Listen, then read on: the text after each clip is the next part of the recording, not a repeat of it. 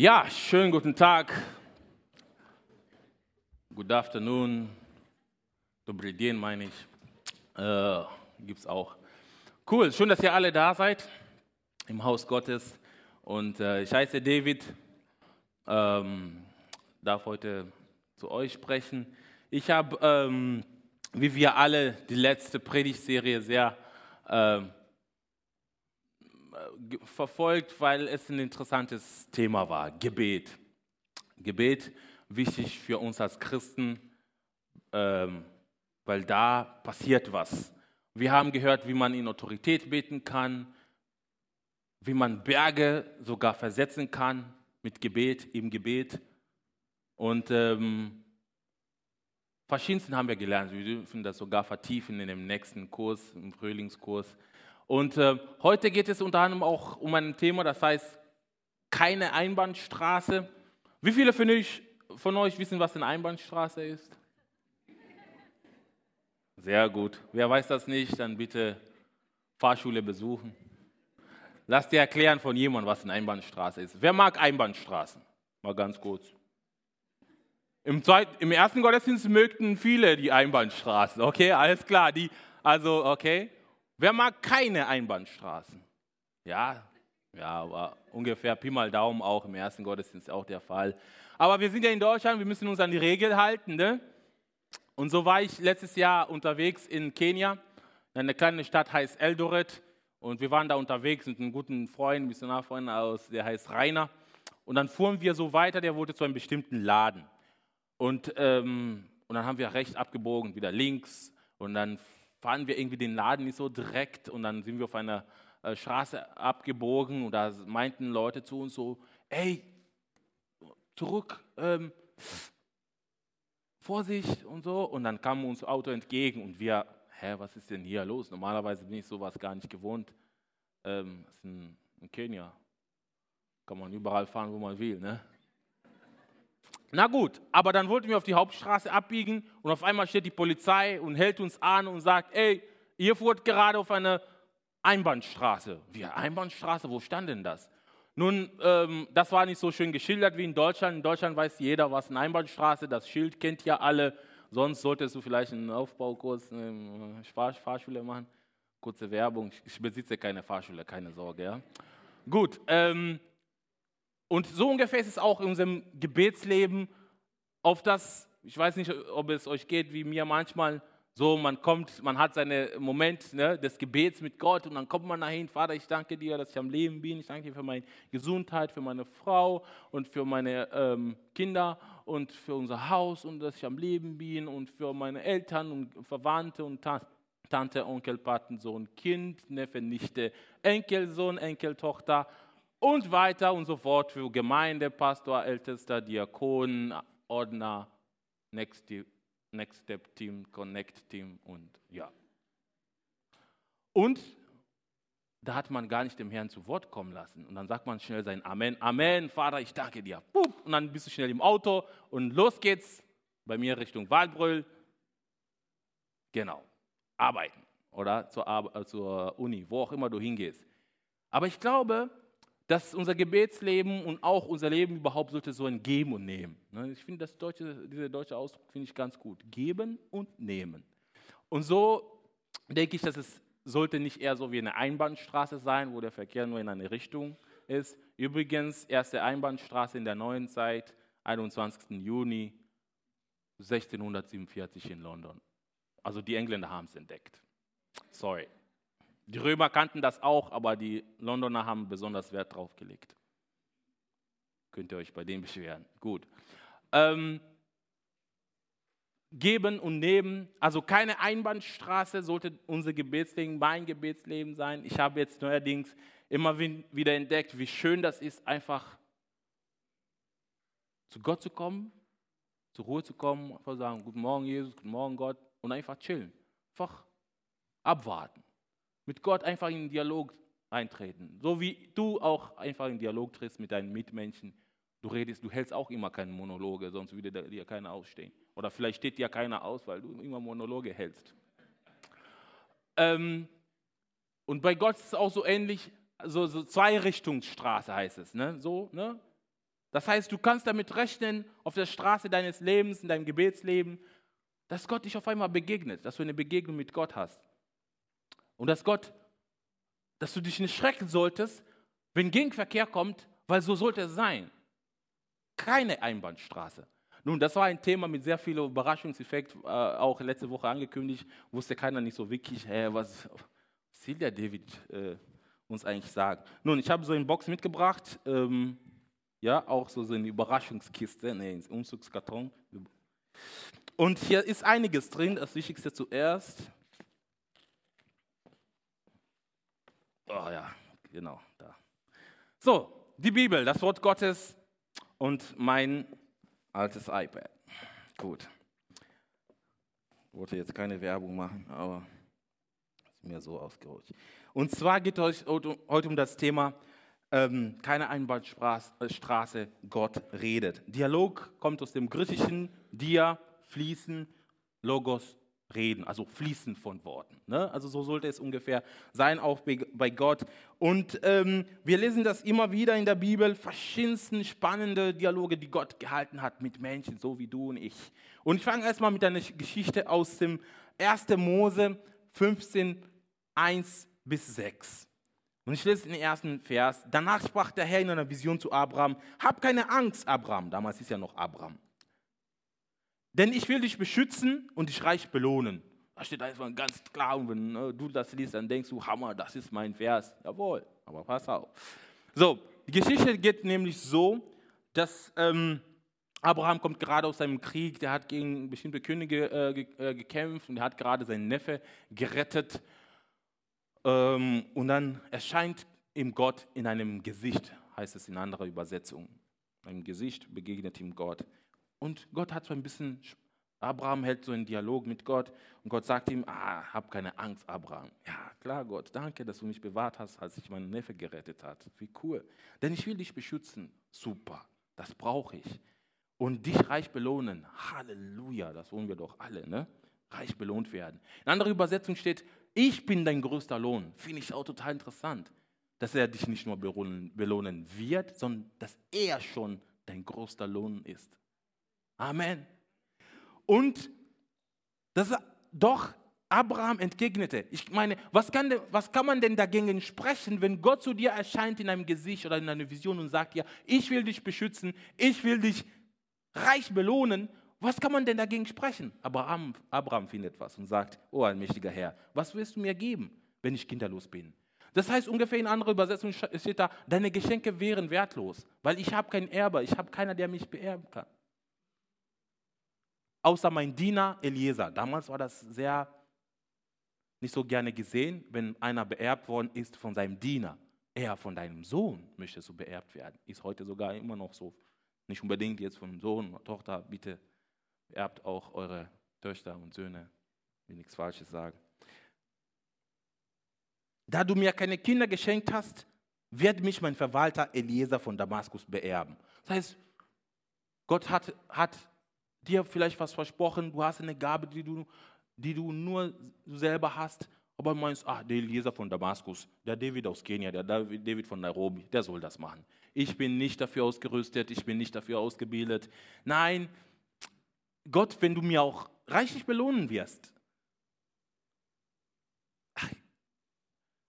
das ist doch eher für den Eliezer von Damaskus. Ich habe doch keinen Sohn. Deine Geschenke wären für mich wertlos, weil Eliezer wird mich beerben.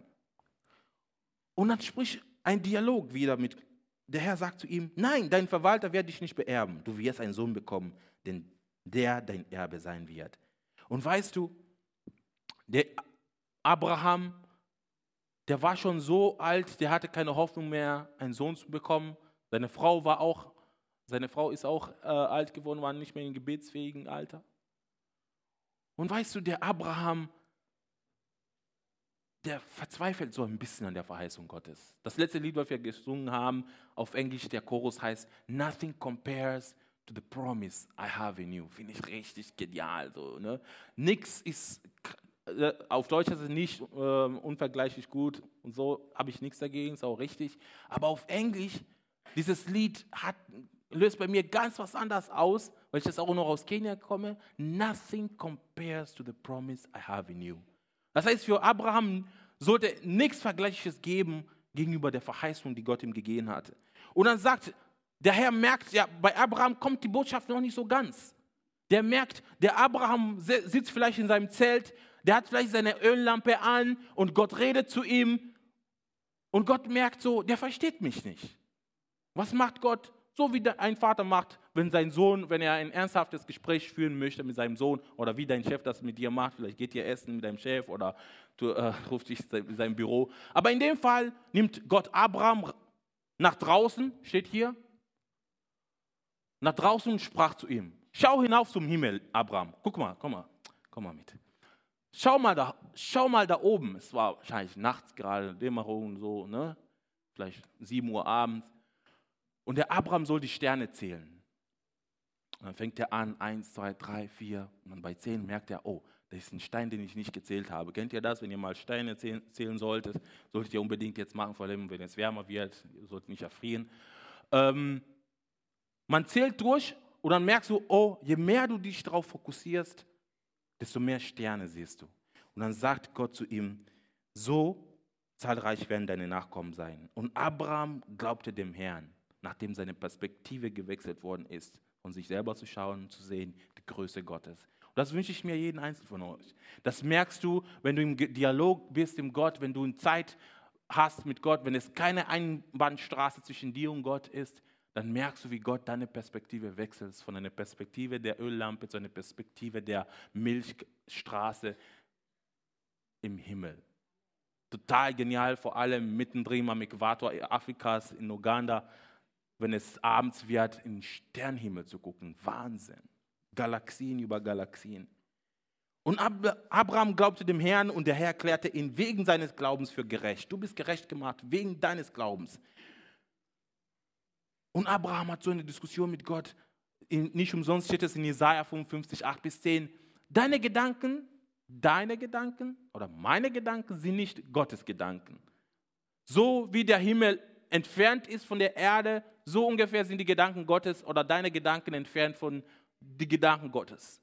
Das heißt, so viel wie Gott hat so viel mehr. Gott sieht so viel mehr, der möchte einen Perspektivenwechsel bei uns reinbringen.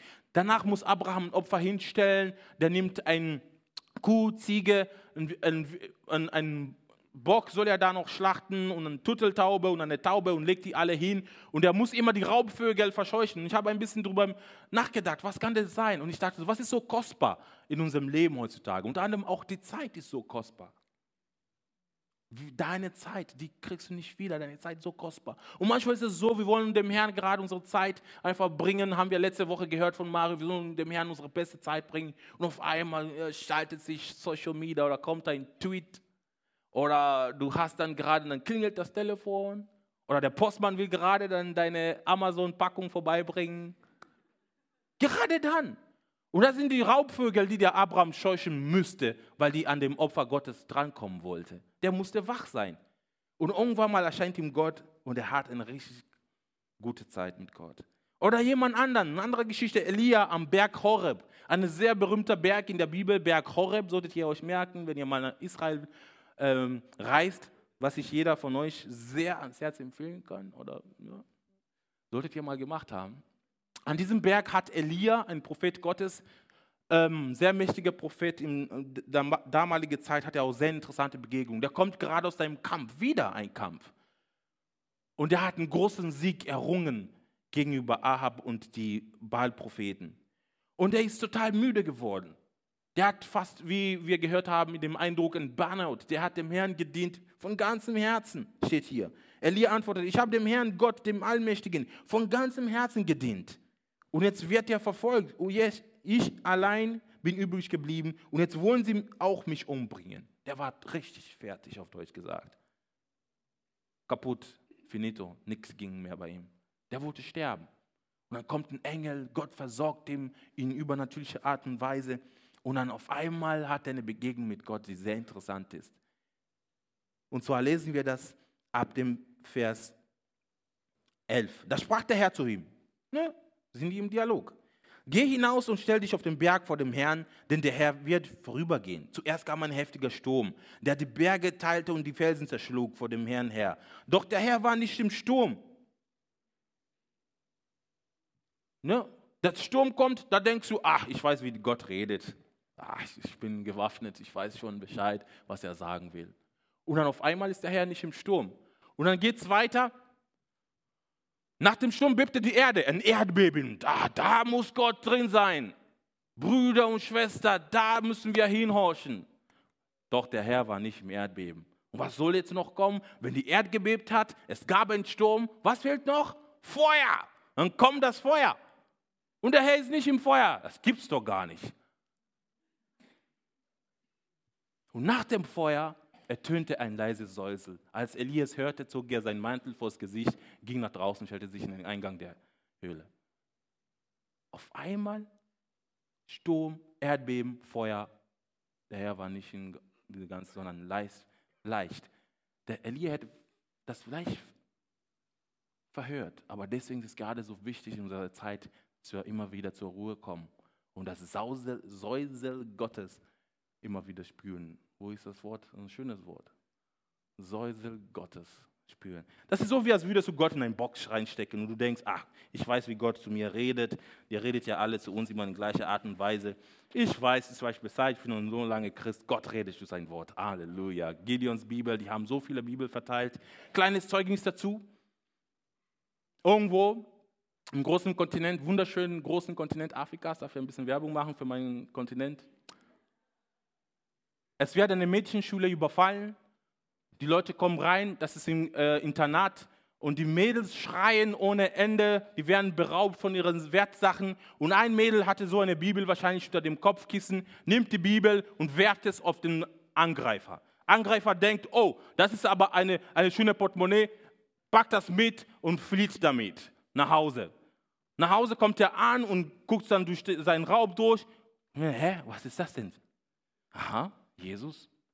Aha, okay, interessant. Ja, ja, okay, Römer, Apostelgeschichte. Weißt du, was passiert? Der gibt sein Leben Jesus. Der wird zu Christ nach dieser Begegnung, nachdem er in der Schule berauben wollte. Sehr interessantes Zeugnis geben die Gideons immer weiter.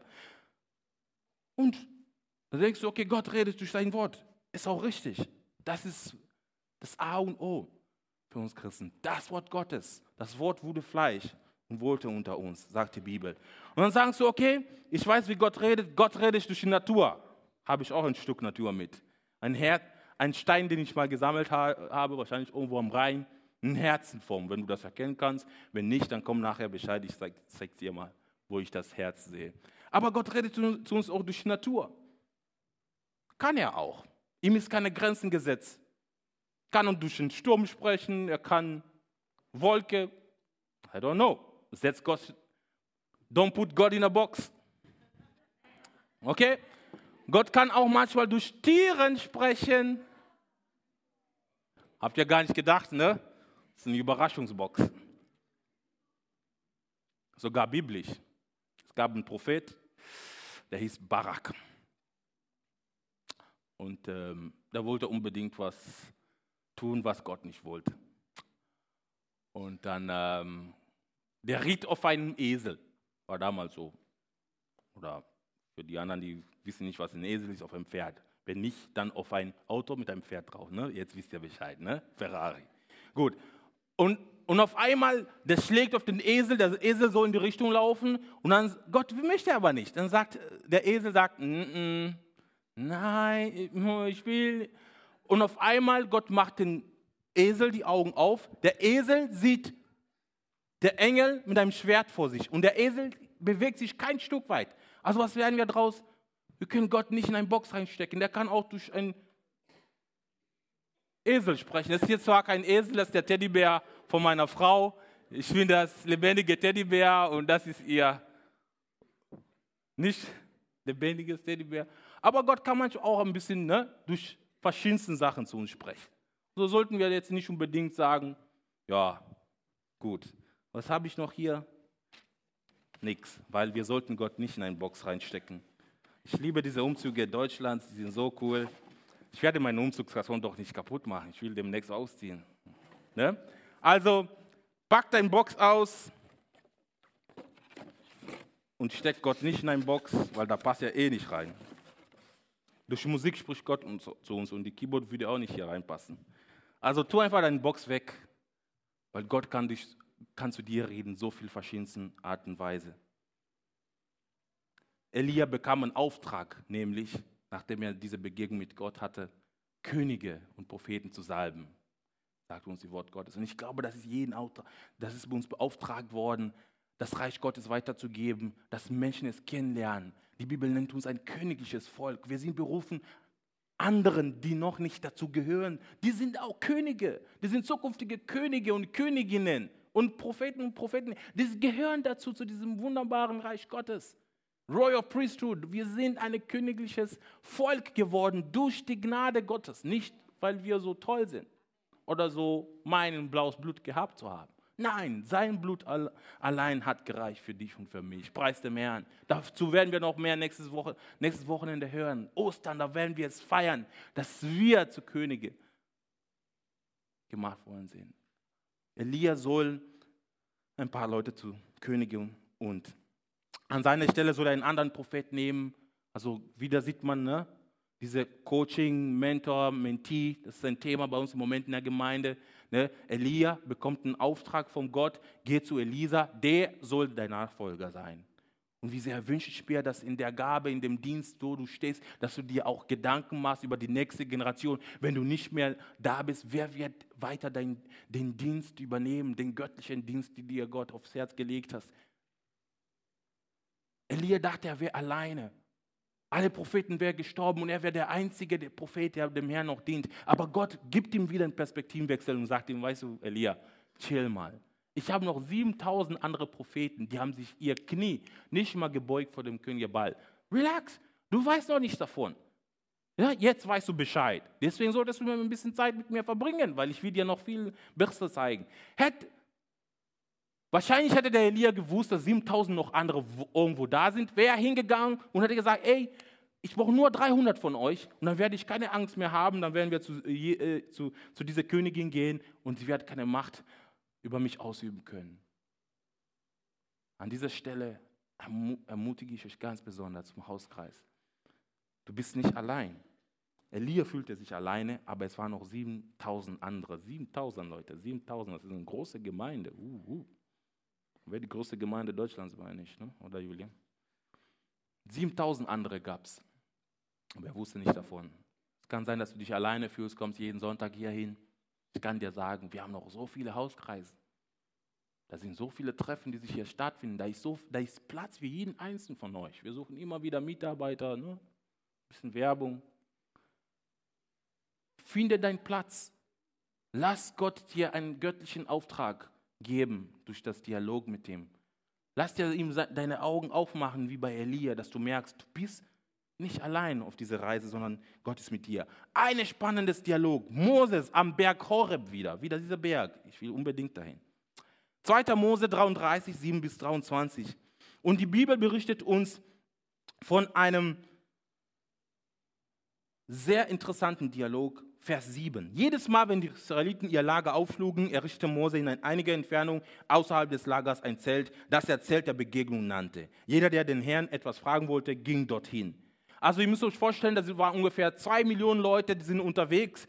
Ähm, die schlagen immer irgendwo ein Lager auf, die haben dann ein super System, ja, ähm, vielleicht wie in Deutschland, die wussten ganz genau, du bist für dieses Zelt zuständig, du bist für die Straße, du bist für die Dren äh, äh, äh, Drainage, du bist für die ähm, Entsorgung von dem Müll, du bist für die blaue Tonne, du bist für die braune Tonne, du bist für die gelbe. Was gibt es noch alles? Die hatten so ein krasses System, müssen immer jedes Mal das Schlager auf, äh, Lager aufmachen, errichten. Und was macht Moses? Moses errichtet außerhalb von dem Lager, errichtet er ein Zelt der Begegnung. Was ist das? Das ist ein Zelt, hat er extra wurde extra aufgebaut, damit jeder, der eine Frage an Gott hatte, könnte da hingehen. Ach, heute habe ich so viele Fragen an Gott. Ich weiß gar nicht, warum ist es diese Woche das und das mir passiert. Ich habe so viele Fragen an Gott heute. Naja, schauen wir mal. Und dann bist du vielleicht um 5.30 Uhr aufgestanden, so wie diejenigen, paar von euch, und haben gesagt, okay, heute will ich unbedingt ins Zelt der Begegnung. Und dann kommst du dahin, von den zwei Millionen Menschen sind, stehen vielleicht 100.000 da schon an. Und das ist nicht so wie eine Kasse wie bei äh, herkömmlichen Discounter, so wie wir immer äh, äh, zu Aldi gehen zum Beispiel, oder egal wo du hingehst, oder bei Real, äh, große Märkte, wo dann auf einmal heißt, äh, wenn die merken, so die Schlange ist so groß, und, oh, oh, ding dong, ding dong, Kasse 5 macht gleich auf. Nein, da gab es kein anderes Zelt. Es gab nur ein Zelt der Begegnung. Musstest du dich anstellen, musstest du zugucken, wie du deine Fragen an Gott loswirst. Und alle stellten sich an. Nee, meine Frage, ich habe mehr Fragen als du. Okay, dann darfst du vor mir gehen. Oder war das vielleicht so eine typische deutsche Schlange, wo jeder weiß, ich bin zuerst da, weißt du Bescheid. Ne? Wer zuerst kommt, malt auch zuerst. Ne? Wer zuerst sich anstellt, fragt Gott zuerst. Tja, hast du Pech gehabt.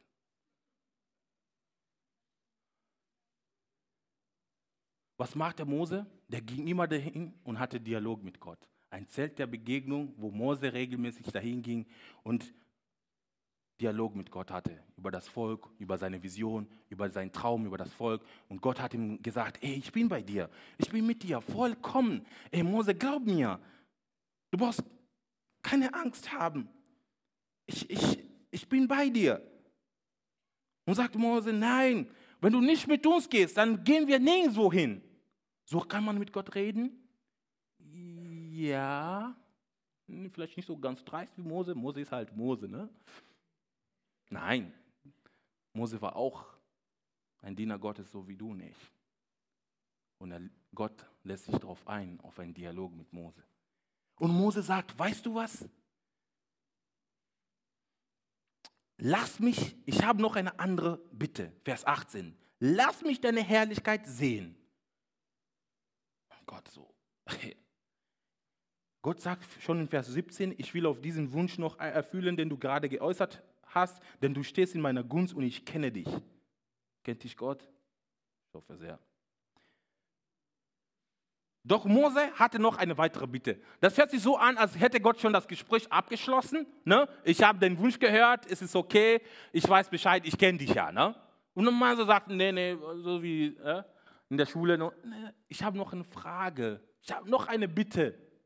Lass mich deine Herrlichkeit sehen. Das wünsche ich mir so sehr, dass wir in Zeiten des Dialogs mit Gott, Zeit der Begegnung mit Gott, dass du darum bittest, die Herrlichkeit Gottes zu sehen, eine Begegnung mit dem lebendigen Gott zu haben. Und was, was macht Gott? Lässt, sich, lässt er sich darauf ein? Was meint ihr? Oh ja, oh ja. Weißt du, was er macht? Er sagt, was? Ich will meine Güter an dir vorüberziehen lassen, Vers 19, und will meinen Namen der Herr vor dir ausrufen. Ich schenke meine Gnade und mein Erbarmen, wem ich will. Vers 21 ist besonders spannend. Und dann fuhr der Herr fort, stell dich hier auf diesen Felsen neben mich. Also, also als ich das gelesen habe, habe ich gedacht, boah, richtig cool.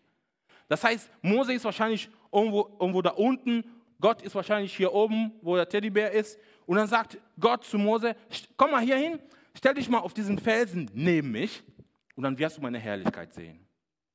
Wir wissen, wer der Felsen ist. In der Bibel ist immer die Sprache davon, dass Jesus unser Fels ist. Jesus der Felsen ist. Stell dich auf Jesus neben mich. Wo sitzt Jesus im Himmel? Auf zur rechten Seite Gottes. Stell dich neben, auf diesem Fels, neben mich und guck. Und dann Moses geht hoch, stellt sich auf den Felsen, neben Gott und ist total gespannt. So wie die kleinen Kinder Heiligabend. So, was kriege ich jetzt zu Geschenk? Was kriege ich jetzt zu sehen?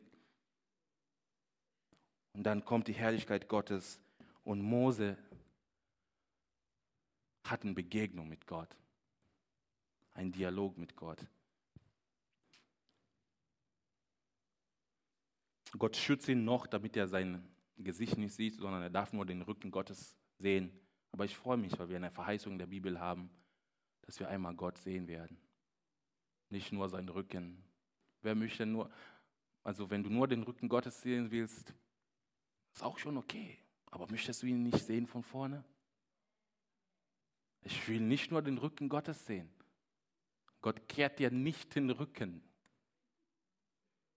sondern Gott stellt dich neben ihn und sagt, ich lasse meine Herrlichkeit. Weißt du, wenn die Gottes Herrlichkeit kommt, Leute,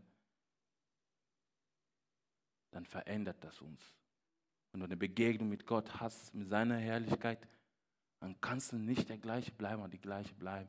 Wenn Gott kommt, seine Herrlichkeit, dann geht alle Furcht weg. Dann wirst du spüren, dass es eine andere Kraft im Universum gibt, als das, was du bis jetzt kennengelernt hast. Und das ist mein tiefster Wunsch, dass wir heute, dass du heute eine Begegnung mit diesem lebendigen Gott haben. Moses schaute den Rücken Gottes, aber er sprach mit Gott, wie ein Freund zu einem anderen Freund spricht, so wie ich mit Dennis sprechen würde oder mit Julian. Oder wie du mit deinen Freunden sprichst, so sprach Gott mit Mose. Aber es gibt noch einen sehr interessanten Satz, den ich nicht, ich, ich kann euch den nicht entnehmen. Vers 11. Der Herr sprach mit Mose von Angesicht zu Angesicht, wie einer, der mit seinem Freund redet. Danach kehrte Mose wieder ins Lager zurück. Doch, jetzt kommt, das, ist diese, das, das sind diese manchmal Versen, die sind so, es gibt so 1a und 1b. Ne, kennt ihr so solche Bibelübersetzungen? 1a und 1b. So, das wäre jetzt so zum Beispiel jetzt der Vers 11b. Da steckt so viel drin, das ist eine Predigt für sich. Und doch ein junger Mann namens Josua, ein Sohn Nuns. Wir wissen alle, ja, wir kennen bisher, wer, wer Josua ist. Josua ist derjenige, der das Volk, das Vorrecht hatte, das Volk Gottes ins verheißene Land Kanaan einzuführen. Josua ist einer von den großen Männern Gottes, die so viel erlebt haben mit, mit, mit Gott damals. Und was lesen wir hier? Da war er noch jung. Junge Leute sitzen wir meistens da oben, habe ich schon verraten, im ersten Gottesdienst. Oder egal, wo du sitzt. Junge Männer, junge Frauen. Da steckt der Schlüssel. Verließ das Zelt der Begegnung nie. Der war Mentee von Mose. Der war quasi wie ein Lehrling von Mose.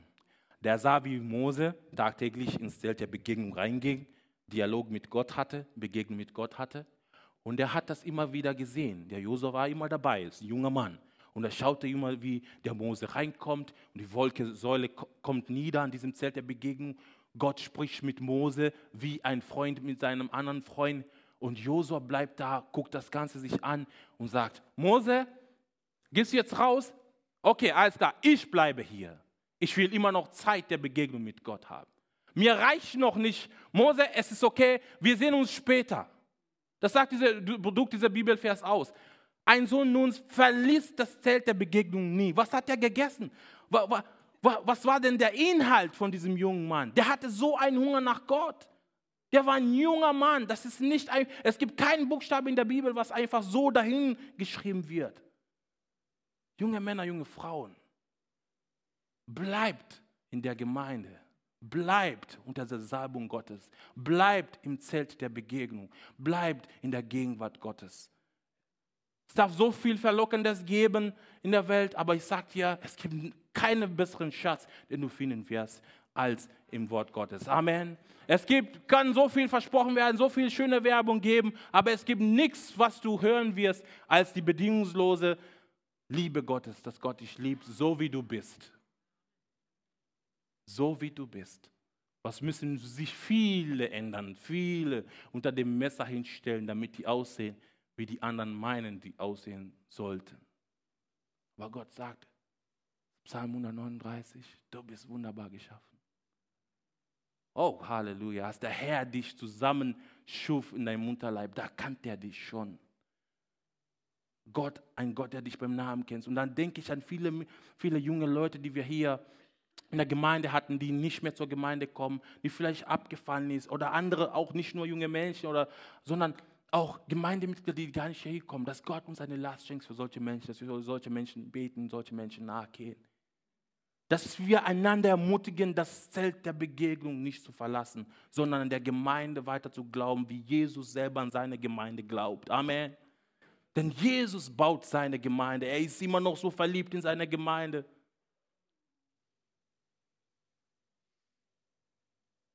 Seine Gemeinde, seine Braut. Und er kommt wieder, sein Braut wieder zu holen. Ein junger Mann, habe ich vorher noch nie so gelesen, aber ein junger Mann namens Josua verließ das Zelt der Begegnung nicht. Lass uns weiter dem Herrn suchen. Lass nicht locker wie der Josua, lass nicht locker. Begehrest, die Herrlichkeit Gottes zu sehen. Es gibt ein Lied, haben wir äh, viel gesungen. Lass uns deine Herrlichkeit sehen. Lass uns deine Herrlichkeit sehen. Lass sie weitergehen zu den Völkern. Deine Nähe für diesen Raum, denn wir suchen sein Angesicht. Wunderschönes Lied. Nur alleine, die, alleine vom Lesen bist du schon baff. Oh, brauchst du erstmal keine Melodie, einfach durchlesen. Wahnsinn. Lass uns deine Herrlichkeit sehen, o oh Herr. Gott beruft dich, um das Volk Gottes zu kümmern. Die Gemeinde braucht Freunde Gottes, Menschen, die regelmäßig eine Begegnung mit Gott haben, die sich für die Gemeinde engagieren, an Gemeinde glauben, für die Gemeinde eintreten und eine göttliche Vision haben. Lass uns einen Sprung machen im, Neuen Testament. Petrus, eine Begegnung mit Gott, ein Dialog mit Gott, dreimal im Gebet. Petrus geht aufs Dach, vielleicht gehst du immer in den Keller oder ins Wohnzimmer, weiß ich nicht, wo du hingehst, solltest du aber auf jeden Fall irgendwo einen Ort dir aussuchen, Ort der Begegnung, außerhalb von deiner Wohnung, vielleicht wie damals die Israeliten. Bisschen im Wald, Parkbank, gibt es verschiedene Leute, die setzen dann irgendwelche Stühle in der Wohnung und da sitzt immer der Jesus und haben Dialog mit ihm. Feel free. Das ist dein Gott. Du kannst ihm begegnen, wie du möchtest. Petrus geht aufs Dach zu beten, auf einmal sieht er ein Tuch, da sind unreine Speise, sollte er nicht nehmen. Dann sagt Gott, ich werde das nicht essen. Von klein auf weiß ich, wie man sich zu verhalten hat als Christ, okay? Von daher, was alles, was mir ein bisschen anders kommt, werde ich auch im Alter nicht essen. Sagt Gott, Petrus, wenn ich was rein gemacht habe, dann ist es auch wirklich rein. Hau rein. Sagt Petrus, nee. Dein Gesetz lehrt uns doch, wir sollten das doch nicht essen. Ach, Jesus, Petrus, hau rein. Dreimal passiert das. Und wisst ihr, das ist eine sehr wichtige Stelle, weil da wird das Heil auf einmal nicht nur für die Juden sein, sondern das ist der Sprung, dass der Heil auch an uns kommt. Dass der Heil, das Heil auch nach Afrika oder nach Südamerika, nach Nordamerika, nach Australien ausgestrahlt wird.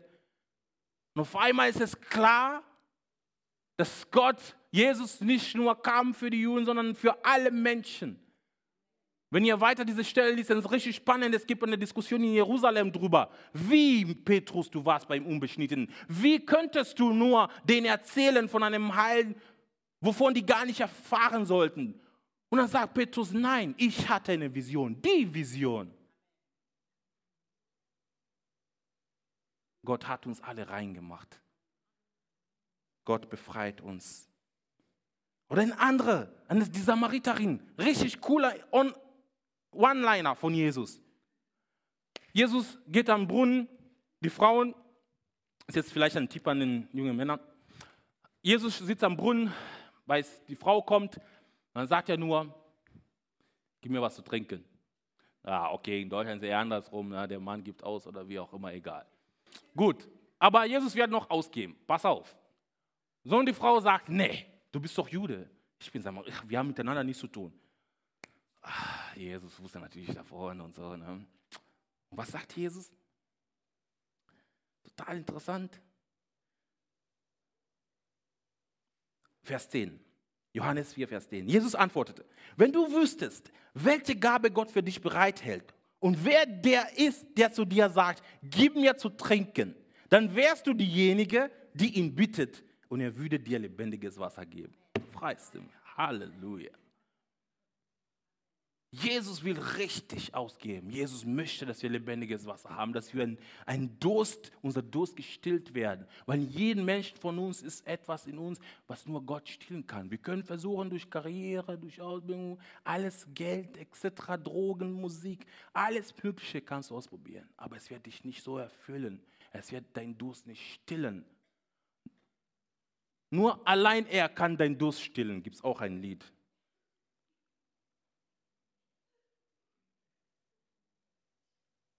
Jesus hat einen Dialog mit dieser Frau. Und was passiert mit dieser Frau? Sie hat auch eine Begegnung mit Jesus. Sie lässt sich befreien. Jesus checkt sie voll durch und er sagt ihr, hey, ich liebe dich. Ich bin zwar ein Jude, du bist Samariter, aber spielt keine Rolle. Lass uns miteinander sprechen. Lass uns unter uns Worten fließen. Sie lässt sich voll darauf ein, eine Begegnung mit Jesus zu haben. Sie lässt sich voll darauf ein, einen Dialog mit Jesus zu haben. Sie wusste gar nicht, wer zu ihr spricht. Das ist der Messias, der Verheißene. Davon sprach sie, dass die wartet. Sie wartet auch auf den Messias. Auf einmal sitzt der Messias da am Brunnen und sie will ihm kein Wasser geben. Ich hätte ihm eine Krug von Wasser. Jesus, komm hier. Oder? Hättest du erkannt, dass es Jesus ist und Jesus bittet dich um Wasser? Was würdest du ihm geben? 1000 Liter, Jesus, kannst du alles haben, kannst du den Brunnen haben. Komm, hier, Jesus, komm, ich gebe dir alles. Weil Jesus will dir auch alles geben. Lebendiges Wasser wirst du nicht mehr dürsten.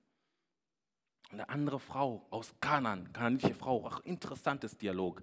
Diese Frau war vor ihrer Zeit, haben wir letztes im Haus, bei uns im Hauskreis darüber diskutiert. Matthäus 15, 21. Da kommt eine Frau, die spricht Jesus an mit seiner Identität. Du musst schon Jesus wissen, wer Jesus ist. Du musst schon dein Gegenüber auch kennenlernen, wenn du im Dialog bist. Kommt Jesus und sagt, oh Herr, Sohn Davids. Ah, das ist eine sehr interessante Bezeichnung, weil jemand, der Jesus Sohn Davids nennt, der weiß von ein paar Prophetien. Der weiß schon, wer vor sich ist. Das ist wieder jemand, der mich jetzt zum Beispiel nennt mit einem bestimmten Namen, den vielleicht mein Opa getragen hat, so Thuku von Saja zum Beispiel, dann würde ich sagen, die Person kennt mich. Oder kennt meine Familie, irgendwas weiß sie. Und so ist es ungefähr vielleicht bei Jesus auch. Oh Sohn David, meine Tochter hat einen bösen Geist in sich, die ihr schlimme Qualen bereitet. Jesus antwortete ihr nicht. Jesus, das ist eine interessante Stelle, weil das ist nicht unbedingt der Jesus, den ihr alle kennt. Ne? Aber Jesus hat auch interessante Seiten. Aber wir schauen mal weiter. Noch nicht so früh urteilen über Jesus, vor allem nicht über Jesus urteilen. Hallo? Jesus antwortete ihr nicht. Er sagte kein Wort. Jesus schweigt. Kennt ihr auch die Stelle, ne? Ihr kommt zu Jesus, Vater, hilf mir, Jesus, hilf mir. Jesus antwortet nicht. War genau bei der Frau, war, Jesus hat sich auch nicht, Jesus ist der gleiche gestern und heute, ne? in aller Ewigkeit. Doch sein, pass auf, doch das Ganze hat einen Wendepunkt. Doch seine Jünger drängten ihn, ihre Bitte zu erfüllen. Interessant. Ne? Die Frau kommt zu Jesus, O Sohn Davids, hilf mir. Jesus schweigt, Jesus ignoriert sie, kann man so, kann man so übersetzen. Ja? Kommen die Jünger und sagen, ah, Jesus, komm, diese Frau, die geht uns auf den Keks, die geht uns auf den Nerven, die belästigt uns. Jesus, jetzt komm, heile sie jetzt. Erfülle ihre Bitte, wir können sie nicht mehr loswerden. Sie drängt uns, sie belästigt uns. Belästigt sehr interessantes deutsches Wort. Wenn das steht belästigt, dann ist es schon was anderes als nur so, komm, hilf mir. Junger, bringt mir zu Jesus. Das ist, das ist nicht damit gemeint. Belästigen ist schon, ich würde das gerne demonstrieren, Belästigen ist schon sehr eindringlich. Ne? Da packt man vielleicht schon an der Jacke. Komm, David, jetzt hilf mir, jetzt hilf mal, hilf mal, komm jetzt. Kennt man vielleicht aus dem Rettungsdienst oder in irgendwelche erste Serien. Herr Doktor, Sie müssen jetzt helfen, jetzt kommen Sie jetzt sofort mit. Und die Jünger drängten Jesus, weil diese Frau ging denen so an den Keks. Sie sagte, ich will meine Tochter geheilt werden. Ich habe ein Gebetsanliegen. Jesus muss, er hat keine, keine Chance. Und weißt du, was ich liebe an dieser Frau? Sie war vorbereitet. Sie war richtig vorbereitet. Sie wusste, komm was wolle, ich will, ich krieg das, Ich kriege Heilung für meine Tochter. Das ist doch der Sohn Davids. Das ist doch der Messias. Das ist doch Jesus, der heilt. Warum soll er meine Tochter nicht heilen? Pass auf. Da sagt er zu der Frau, ich bin gesandt worden, um dem Volk Israel zu helfen, Gottes verlorenen Schafen und nicht denen, die keine Juden sind. Jesus. Puh. Bist du das noch? Ja, das ist noch Jesus. Bin nur zu den Juden geschenkt worden. Sorry, Lady, ich kann leider nicht für dich tun. Vielleicht kennst du auch diesen Satz. Leider, wir können leider nicht für sie tun. Jesus kann immer noch was für dich tun. Es gibt Hoffnung, lebendige Hoffnung Jesus. Es gibt eine zweite Chance bei Jesus. Du kannst so viel gesündigt haben, zweite Chance. Solange du lebst, solange du Impuls hast, wir dich nicht reanimieren müssen, hast du noch eine Chance bei Jesus. Zu ihm zu kommen, dein Leben neu zu geben. Dich als junger Mann, als junge Frau, dich nochmal neu Jesus zu widmen, zu sagen, dass du für ihn leben wirst. Jesus, wie kannst du sowas sagen? Ja, aber diese Frau, die ließ nicht locker. Ich mag diese Frau, ich mag ihre Mentalität. Sie läuft Jesus her, sieht das. Sie lief jedoch hinter ihm her. Jesus, warte mal. Die Jünger, jetzt komm Jesus, in dem Namen Jesus, Jesus, tu jetzt doch was. In deinem Namen, du musst jetzt was tun, Jesus. Die Jünger sind total bedrängt, sind belästigt, sie können nicht mehr. Hallo, das waren zwölf Jünger. Das ist nur eine Frau. Aber die hatte so viel Power, die hatte so viel Glaube. Ja, Frauen haben echt viel Power, ich sag euch. Wenn die beten, wenn die was von Gott wollen, dann könnt ihr was bewegen, liebe Frauen. Amen. Das ist wahr. Das ist, ich weiß, wovon ich spreche. So viele Familien, die stehen, weil die Frau da hinterher steht und hin, immer noch steht unter dem Schirm des Lebendigen und Frauen, die nicht ihre Ehen, ihre Kinder aufgeben wollen. Frauen, die zu ihrer Gemeinde stehen und sagen, komm, was wolle, ich stehe zu meiner Gemeinde, ich stehe zu dieser Beziehung. Gott hat euch so ein geniales Herz geschenkt. Unglaublich.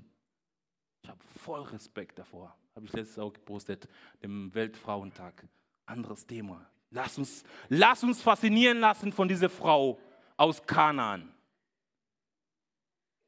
Sie lief jedoch, jedoch hinter ihm her. Jesus, du kannst sagen, was du willst. Ich laufe dir jedoch hinter dir her. Warf sich vor ihm nieder und bat ihn wieder, Herr, hilf mir doch. Es ist nicht recht, den Kindern das Essen wegzunehmen und es stattdessen den Hunden vorzuwerfen, sagte er. Boah, Jesus, boah, Alter. Das tut schon weh, so zu lesen, oder? Mal ganz ehrlich. Ist das der Jesus, den du dachtest? Also, also erwarten wir echt wirklich so, also das tut echt weh. Aber die Frau, ich sage euch, sie war vorbereitet, die hat so geniale Argumente. Jesus wird gleich nicht anders machen können, als diese Frau zu heilen. Er hat keine Chance. Klar hat er, ist der Sohn Gottes, ich weiß. Und diese Frau sagt, du hast recht, Herr, antwortete sie. Aber selbst Hunde dürfen die Krümel fressen, die vom Tisch ihres Herrn fallen. Aha, auf einmal dreht sich vielleicht Jesus zurück und sagt, was hat sie gesagt? Da traut sich die Frau zu mir zurück, äh, äh, mein Argument umzudrehen.